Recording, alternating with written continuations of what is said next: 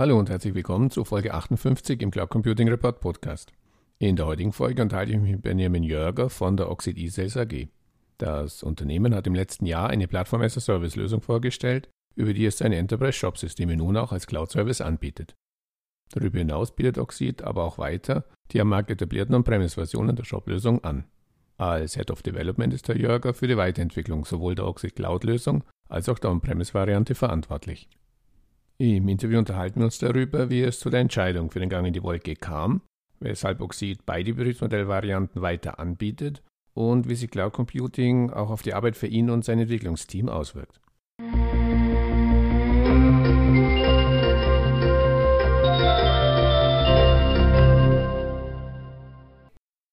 Ja, hallo Herr Jörger, bitte stellen Sie sich unseren Zuhörern doch kurz vor.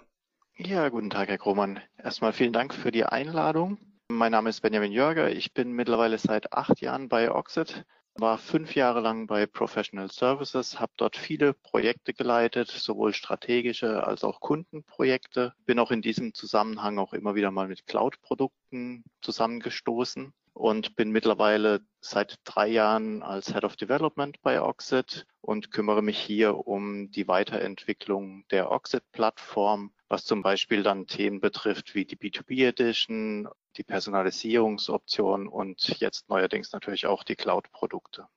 Ja, Sie sprachen schon an, Sie haben letztes Jahr eine Plattform as a Service Lösung vorgestellt, über die Sie Ihre Enterprise Shop Systeme nun auch als Cloud Service anbieten. Wie kam es zu der Entscheidung für den Gang in die Wolke. Korrekt. Wir haben letztes Jahr zur Demexco die Oxid Cloud gelauncht und einer der wesentlichen Treiber war tatsächlich die Nachfrage aus dem Markt. Wir haben immer wieder bei Anfragen die Nachfrage nach einer Cloud-Version unserer Plattform erhalten. Und das war letzten Endes dann auch der Treiber, warum wir uns mit dem Thema beschäftigt haben.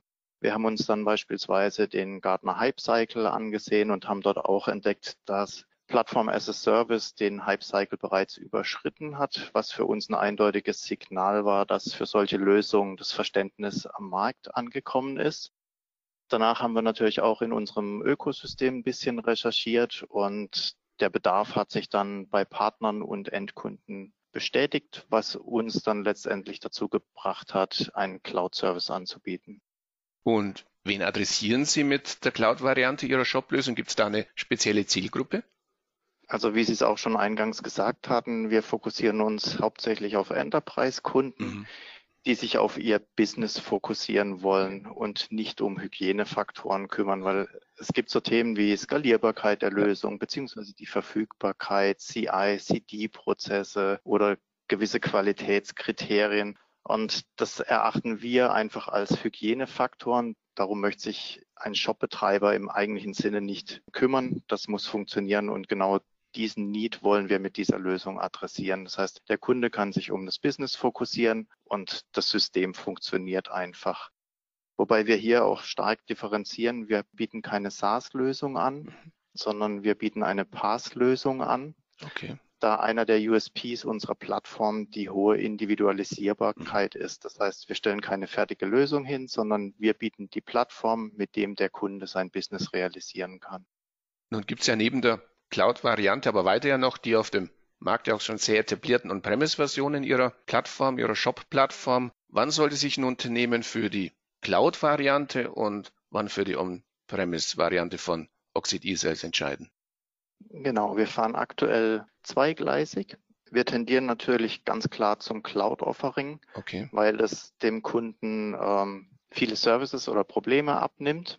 Aber es gibt natürlich immer noch die On-Premise-Lösung, weil es eben auch Kunden gibt, die sagen, okay, ich möchte mal kurz ein Proof of Concept machen oder für ganz kleine Shops.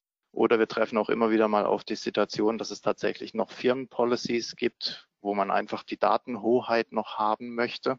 Wobei sich hier immer die Frage stellt, was sicherer ist, eine Cloud-Lösung oder eine, ein eigenes Rechenzentrum zu betreiben. Das sind so die Gründe, warum wir vorerst auch noch die On-Premise-Lösung anbieten. Bei der Umsetzung Ihres Cloud-Angebots arbeiten Sie mit der Firma Scale Commerce, einem langjährigen Partner, zusammen. Wie erfolgt da die Aufgabenverteilung und was merkt der Oxid E-Sales-Kunde davon in der täglichen Anwendung seiner Shop-Lösung?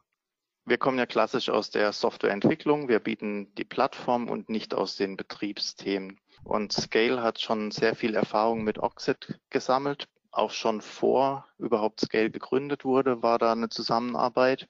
Und Scale hat sehr viel Know-how im Bereich Ops beziehungsweise Infrastructure as a Service und die ganzen Betriebsthemen.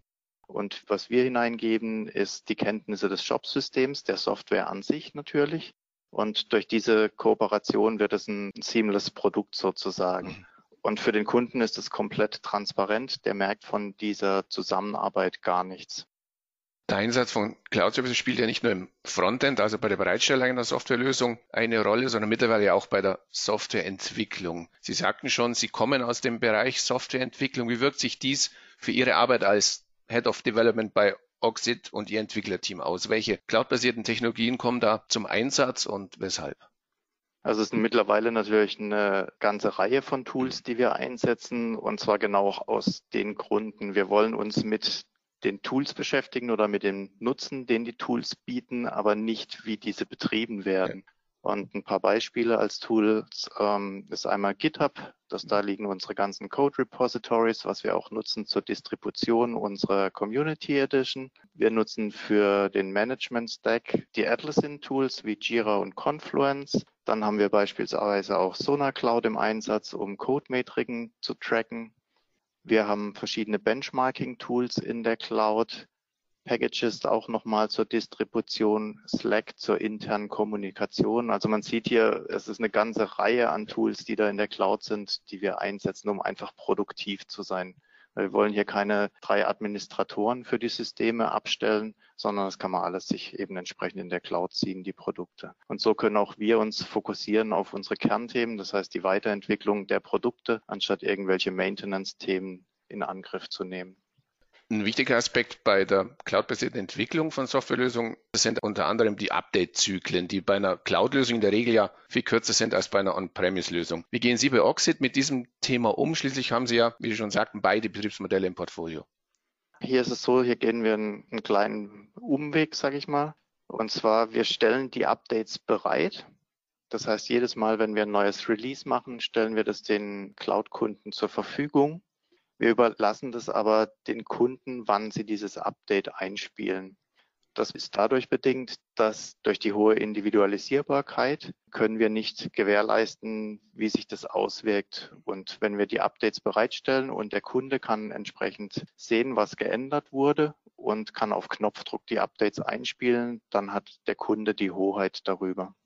Ja, dann lassen wir uns abschließend noch den obligatorischen Blick in die Kristallkugel werfen, dass die Cloud mittlerweile auch in Deutschland angekommen ist, ist sicher ein Fakt.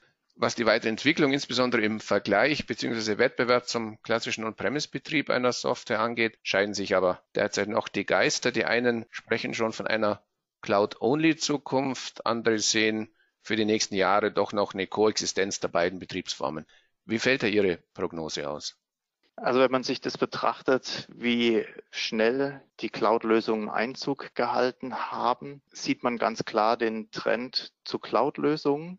Nichtsdestotrotz denke ich, dass sich die On-Premise-Lösungen noch eine ganze Weile halten werden, weil es gibt einfach immer wieder Themen in den Unternehmen, die das Ganze dann ausbremsen, auch wenn die ganzen Vorteile ganz klar ausfallen und wirklich der Trend sichtbar ist, gibt es immer wieder Widersprüche, die dann Cloud-Lösungen ablehnen. Ja, dann wünsche ich weiter viel Erfolg und herzlichen Dank fürs Gespräch. Vielen Dank.